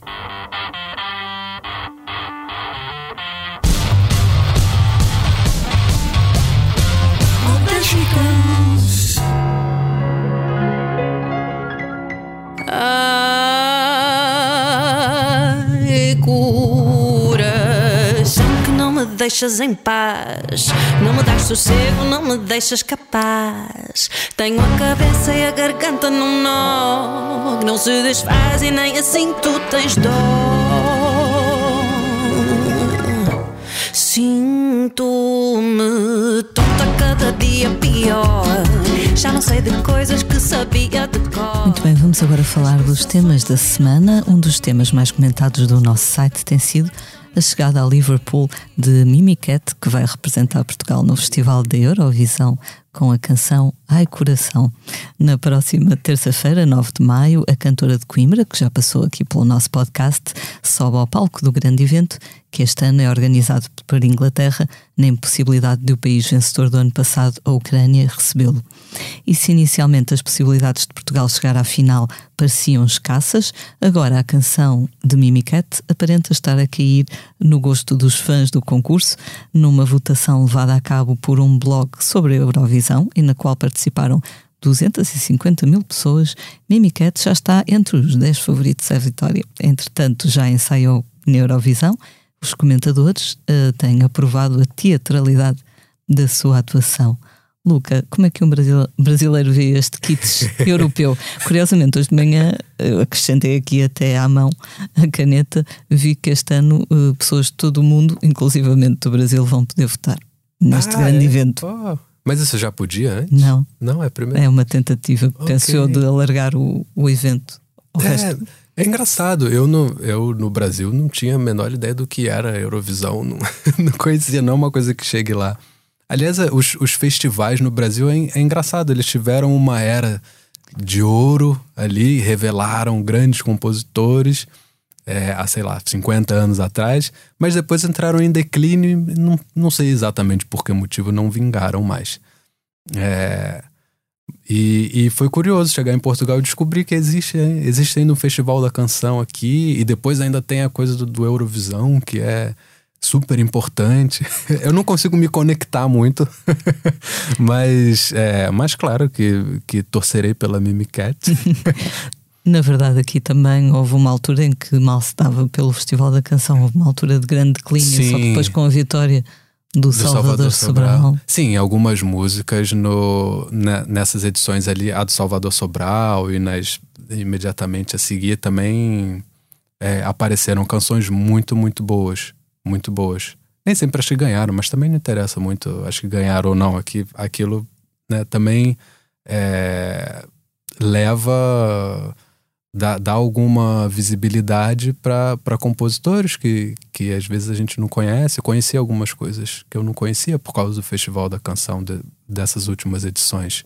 Acho isso, acho isso o, o- a grande a grande mais-valia, assim, de um, para mim, né? Sim, de, de claro. um, de um programa, de um evento como esse. Porque a parte competitiva em si eu, eu não, não, não gosto muito. É um pouco estranho, não é? É, é com- eu acho. com- Avaliar arte. é avaliar a arte, a competição de- dentro de música. Por mais que me parece que todo mundo leva a coisa ali tudo numa boa. Mas ainda assim, ter um vencedor e ter os pontos e você ficar ali, tá, um perde, um ganha, sei lá. isso, é, isso é esporte, não é arte. Exato. Esta semana fica também marcada pela passagem de Altice Arena, a maior sala de espetáculos do país, para as mãos da Live Nation, que é a maior empresa de entretenimento do mundo. Uh, portanto, a Live Nation comprou uma participação de controle indireto sobre a promotora portuguesa Ritmos e Blues, que por seu turno detém a Arena Atlântico, que gera aquela sala. Sabe-se agora que o negócio vai ficar concluído até ao final do ano. A publicação IQ, fonte da Live Nation, garantiu que as operações continuarão a ser asseguradas pela gerência anterior da sala, com capacidade para 21 mil pessoas. A Altice Arena, que em tempos se chamou Pavilhão Atlântico, fechou 2022 com mais de 16 milhões de lucro, aparentemente o seu melhor resultado em 25 anos de atividade. Lucas estava a ler e na verdade a Live Nation também já, já manda muito no Brasil, não é? No Rock in Rio, no Lollapalooza, também já, já controla aí esses grandes Ah, é? São festivais. eles estão por trás do Lollapalooza também? Agora sim. Oh, É um Ok. bocado, se calhar, o- a tendência do futuro, não é? Estar tudo controlado nestas, tudo monopolizado, né? nestas mãos poderosas. Pois é, pois é. Eu, eu na verdade, só depois de, de saber dessa notícia que eu fui me dar conta do, do que era essa Live Nation. Porque eu conheço alguns nomes de eventos onde eles têm participação, mas quem tá por trás desses eventos não, não sabia. Olha, sei lá, se calhar começo a preparar meu currículo para mandar para eles também. Daqui a pouco vai ser tudo deles. eu é, tô brincando, mas é, eu, eu toda a vida fui artista independente e nem sei o nem sei o que é, é trabalhar para empresas assim de, dentro da, da, indústria assim, desse porte. É, então acho sempre acho sempre é sempre negativo quando quando as coisas se monopolizam né? Fica muita coisa nas mãos de, poucas pessoas. Infelizmente é uma tendência do, do capitalismo mas para sei lá para o ecossistema criativo isso é uma coisa que sempre tem que acender ali aquela luzinha vermelha de alarme tipo cuidado cuidado. E olha. O que eu te ia perguntar era, era, era um pouco isso um, se é possível ainda viver enquanto artista independente tens conseguido fazer a tua vida sentes que há que há apoio que há interesse que há uma sustentabilidade, no fundo. É, é possível, sim, claro. Tem sido possível para mim, sempre de uma forma assim. É, em que eu não faça uma coisa só. Acho que isso é que é imprescindível e acho que todo artista independente hoje tem isso em mente. Você não consegue viver do, do seu trabalho artístico é, de forma autônoma fazendo uma coisa só. Você precisa ter variar um pouco os projetos em que você participa, os, os trabalhos mesmo que você tem. Eu não faço só música, eu também tenho que pensar em outras coisas, é, em, em, outras funções do meu trabalho que nem sempre são as mais, as mais divertidas, mas é trabalho que é preciso fazer também. E, e colaborar em outros projetos, mas isso são tudo coisas boas, assim, acho que qualquer qualquer artista tem, tem, tem gosto em fazer isso. Mas não, não posso dizer que é, que é fácil. Não é nada fácil. E acho que isso nem tem a ver com ser ou não independente. Acho que mesmo pessoas que têm que, que assinam com, com editoras ou que têm grandes agências assim trabalhando junto, não acho que isso necessariamente facilite. Em, em alguma medida facilita, mas mas continua sendo é, sendo um, um, um esforço muito grande viver do seu trabalho se você trabalha com arte, com, com, com seja com música, seja com qualquer outro tipo de arte. É, é preciso ter sempre muita paixão que eu ia dizer, só gostando mesmo muito, só não é? gostando mesmo muito. Pode ter certeza que esses artistas que a gente vê, principalmente os independentes, né? Ou os que não têm uma grande estrutura por trás, que estão aí há anos desenvolvendo o seu trabalho. É, é sempre bom a gente reforçar isso. Vá, vá aos concertos, apoie, com, compre o disco. É, ou sei lá, mande uma mensagem se você gosta do artista. Sempre são, são coisas que alimentam e, e são pessoas que muitas vezes estão ali simplesmente por, por paixão. Outro dia vi um, post no, no, Instagram, mas acho que era mesmo, era a sério, ou seja, não era um meme, não era uma brincadeira, que era uh, formas que não vos custam nada, não vos custa dinheiro de apoiar os artistas que gostam. E então era adicionar as músicas a playlists, uhum. uh, deixar comentários que não fosse só o coraçãozinho, partilhar, enviar para amigos, nas redes sociais. Uh... Sim, sim. Isso de indicar para amigos, então, é. é uma coisa que qualquer um pode fazer, é de graça. E, e nós vamos acreditar mais nesse nosso amigo. Claro, é por causa disso mesmo, é. Uma pessoa, se, se, um amigo meu me recomenda uma música, eu vou ter muito mais propensão de ouvir com interesse do que se for o Spotify, o algoritmo do Spotify me recomendar. Claro. Né? E, e depois esse amigo pode recomendar outra pessoa, que recomenda outra. Isso é, isso é muito valioso.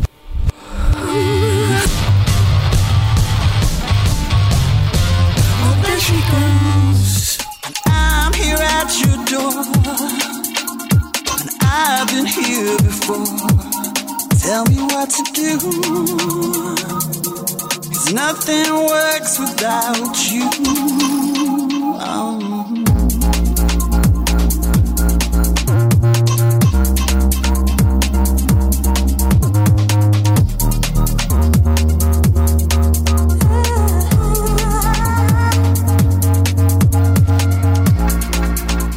Vamos agora falar do que andamos a fazer na redação. O meu colega Mário Rivera conversou longamente com Tracy Thorne e Ben Watts, o mesmo a dizer com os Everything But a Girl, que voltaram agora aos álbuns mais de 20 anos depois do último disco. A importância das canções da banda na vida dos fãs, a comunicação mais fácil, lá está, que eles dizem que se estabelece agora com os fãs na era das redes sociais. É mais fácil dizer gosto muito e a pessoa ler, não é? Um, o, e o uso do autotune na voz de Tracy Thorne foram alguns dos temas. Um, achei interessante esta parte porque, pelos vistos, houve fãs que ficaram muito ofendidos. Mas não é em todas as canções, é só ali ou acolá que é- tem um bocadito de autotune. E eles, meu Deus, como é que foram capazes, capazes de fazer isso na voz dela? Ah, mas se as pessoas soubessem o quanto que se usa autotune. Mesmo quando não se dá por ela, Mesmo é? quando. não- E ainda mais hoje em dia, os, os, os plugins de, de gravação estão ficando tão, tão imperceptíveis que tem coisas com autotune que, que a gente nem nota que estão. Mas eu, eu, eu já fui já fui assim um grande detrator do, do, do, do autotune, mas acho hoje em dia, tendo com a experiência hoje que eu já tenho de produzir discos, é, eu acho que é uma ferramenta que pode ter, pode ser usada de muitas formas diferentes. Algumas realmente eu acho que soam mal, é, principalmente quando, quando, quando não tem. é, é, quando você sente que aquilo era para estar disfarçado, mas não está muito disfarçado. Aí soa mal. Mas é um recurso hoje em dia que é que é estético mesmo. A pessoa não, ela não, não é que ela tá usando o autotune porque ela não consegue cantar afinado e a máquina vai afinar para ela. Não, é porque existe um- uma estética do autotune que as pessoas é, é, acham interessante aquele timbre de voz e aquela forma como a voz muda, assim, como se fosse um instrumento de uma nota para outra. Isso é uma, isso pode ser usado propositalmente de uma forma muito interessante. E depois existem coisas que numa gravação é, às vezes acaba acaba sendo necessário dar um, dar um retoque.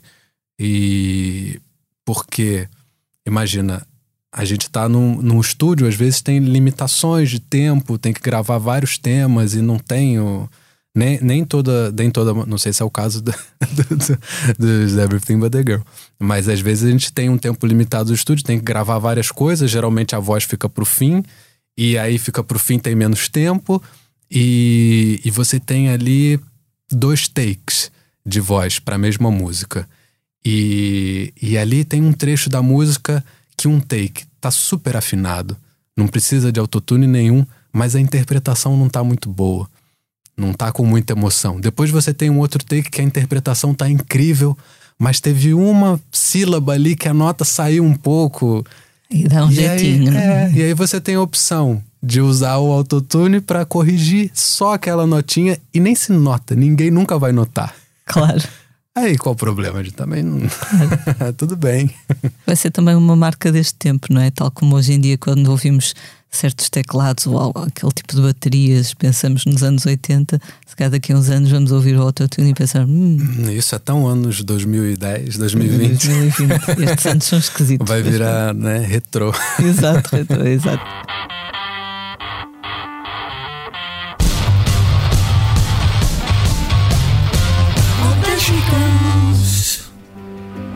I sit there silently waiting for you to look up.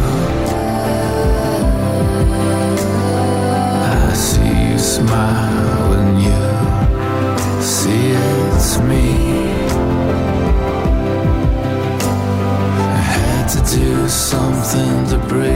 Vamos agora falar de um disco que acaba de chegar às lojas e ao streaming. Trata-se do nono álbum dos norte-americanos The National.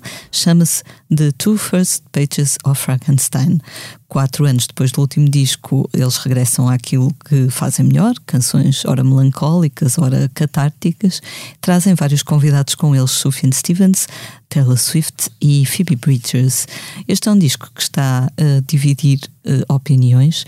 Um, há quem há fãs que estão entusiasmados, mas também há muitos fãs bastante desiludidos. Eu ia te perguntar se, enquanto ouvinte de música, se conheces aquela sensação de ligeira traição de eu gosto tanto desta banda e eles foram fazer isso. sim, sim, claro que conheço. sim, mas eu, eu acho que uma, uma das funções dos artistas, do, do, dos grandes artistas, dos artistas que mudam a nossa vida, é também nos decepcionar às vezes. Eu acho que isso é um às vezes é um, é um serviço que, ele, que eles nos fazem. Não pela decepção, mas. Porque às vezes a decepção também, ela não. O, o, artista muitas vezes não é responsável por ela. A, a pessoa é que se sente decepcionada. Nós é criamos as expectativas. Exatamente, é? exatamente. E, e eu acho que é. Eu acho muito bonito o, um, um artista que, que tenta sempre não se repetir, que tenta oferecer coisas novas, é, é, visões novas, experi experiências diferentes, musicais. Eu acho sempre bonito. Às vezes se acerta na mosca, às vezes não. Às vezes, às vezes a gente ama e, e outros fãs odeiam, mas é, eu acho que eu acho mais bonito quando você arrisca e erra do que quando você vai sempre, sempre no seguro e, e e, e, não, e não tem nada de novo para oferecer para as pessoas depois de um tempo. Se quisermos ser românticos, acho que também só fica desiludido quem já gostou muito, não é? Pelo menos já tem essa parte boa. Pois é. Há um e, investimento emocional. É, e, e os álbuns que as pessoas amam, eles não desaparecem, eles continuam aí, né? Exato. o que eu digo sempre a alguns uh, amigos que ficam mais ofendidos quando algumas bandas os desiludem, tu podes sempre ouvir os sim, outros sim, discos. É. Não ouve esse disco, não gostou, é, tudo bem, não ouve.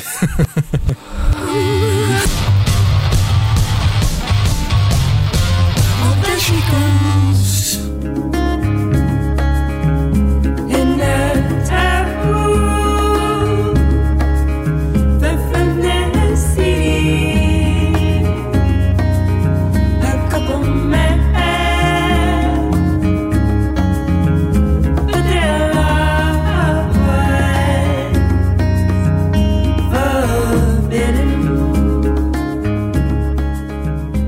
Vamos agora falar dos concertos dos próximos dias. No campus do Instituto Politécnico de Lisboa, em Benfica, decorre até sábado o Festival Irreverente com Mundo Segundo e Sam da Kid e KJ.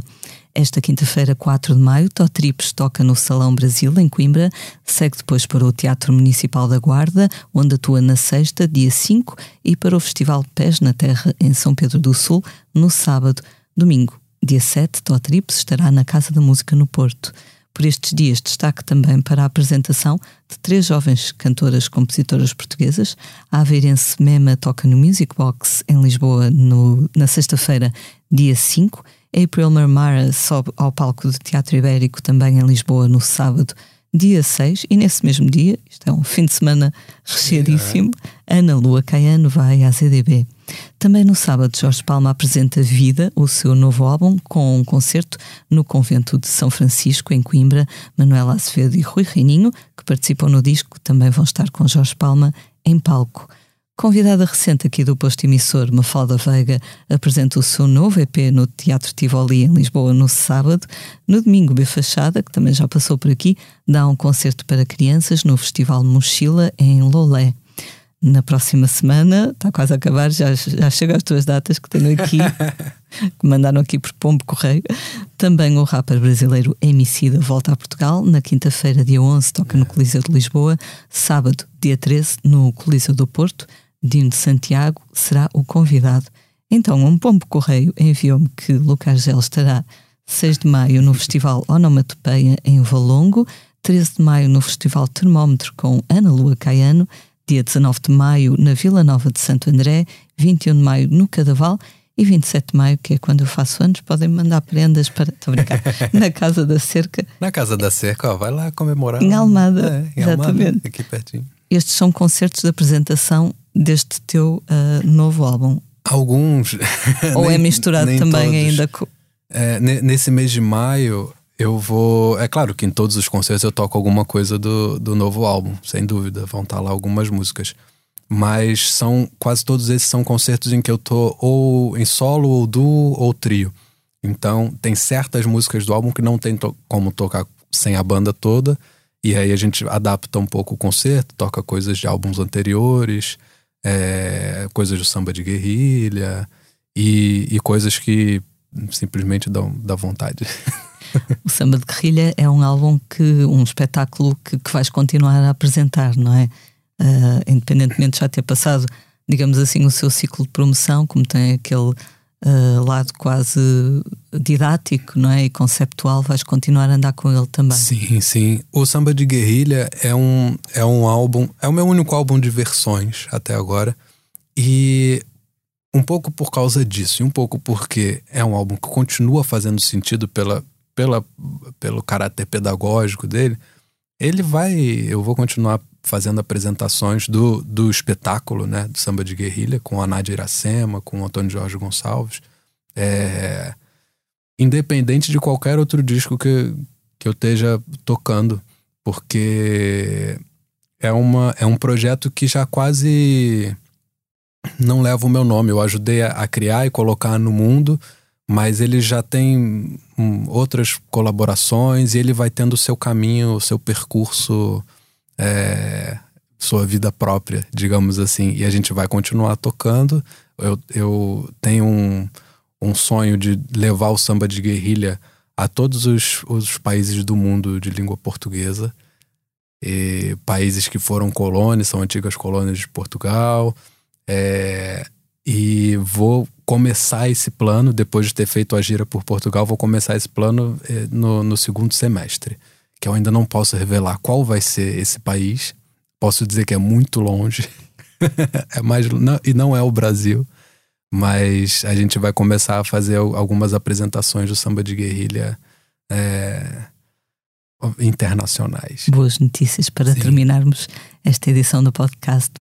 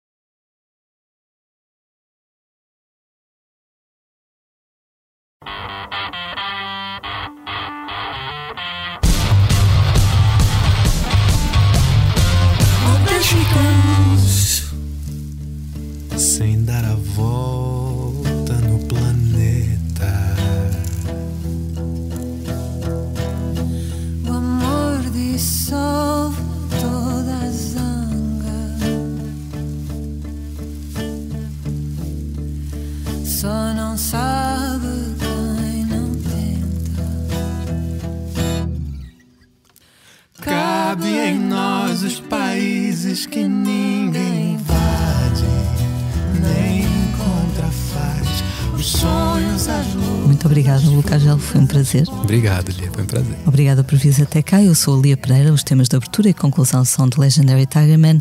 A edição multimédia esteve a cargo de Salomé Rita. Como é hábito, vamos finalizar com uma leitura. O que é que nos trouxeste hoje? Eu trouxe um texto que eu. Aproveitar que a gente estava falando do samba de guerrilha, né?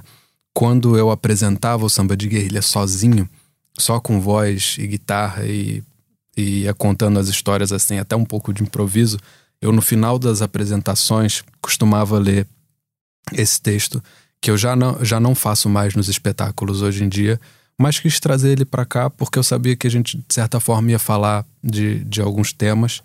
É, é um texto do Darcy Ribeiro, de um livro dele chamado Povo Brasileiro.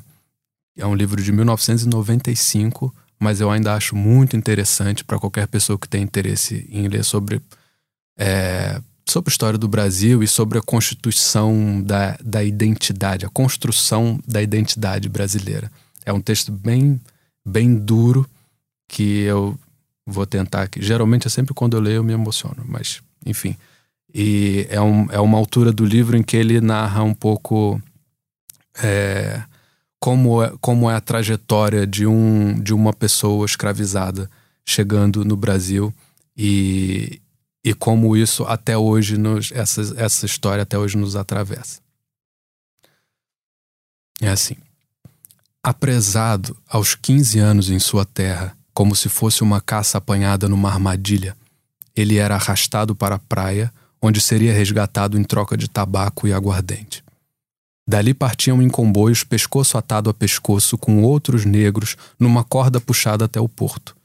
Metido no navio, era deitado no meio de cem outros para ocupar, por meios e meio, o exíguo espaço do seu tamanho, mal comendo, mal cagando ali mesmo no meio da fedentina mais hedionda. Escapando vivo à travessia, caía no outro mercado, no lado de cá, onde era examinado como um cavalo magro. Avaliado pelos dentes, pela grossura dos tornozelos e dos punhos, era arrematado Outro comboio, agora de correntes, o levava terra dentro ao senhor das minas ou dos açúcares para viver o destino que lhe havia prescrito a civilização: trabalhar 18 horas por dia, todos os dias do ano. No domingo podia cultivar uma rocinha, devorar faminto a parca e porca ração de bicho com que restaurava sua capacidade de trabalhar no dia seguinte até a exaustão. Sem amor de ninguém, sem família, sem sexo que não fosse a masturbação, sem nenhuma identificação possível com ninguém. Seu capataz podia ser um negro, seus companheiros de infortúnio, inimigos.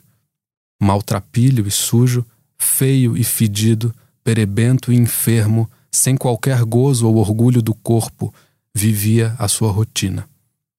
Esta era sofrer todo dia o castigo diário das chicotadas soltas para trabalhar atento e tenso.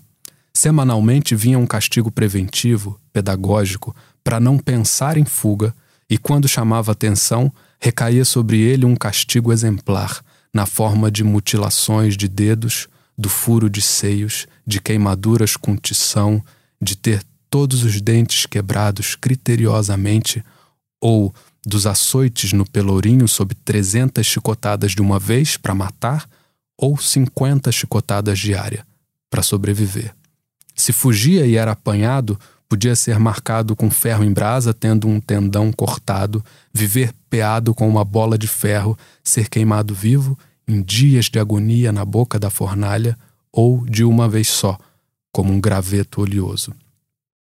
Nenhum povo que passasse por isso, como sua rotina de vida, através de séculos, sairia dela sem ficar marcado indelevelmente. Todos nós, brasileiros, somos carne da carne daqueles pretos e índios supliciados. Todos nós, brasileiros, somos por igual a mão possessa que os supliciou. A doçura mais terna e a crueldade mais atroz aqui se conjugaram para fazer de nós a gente sentida e sofrida que somos e a gente insensível e brutal que também somos.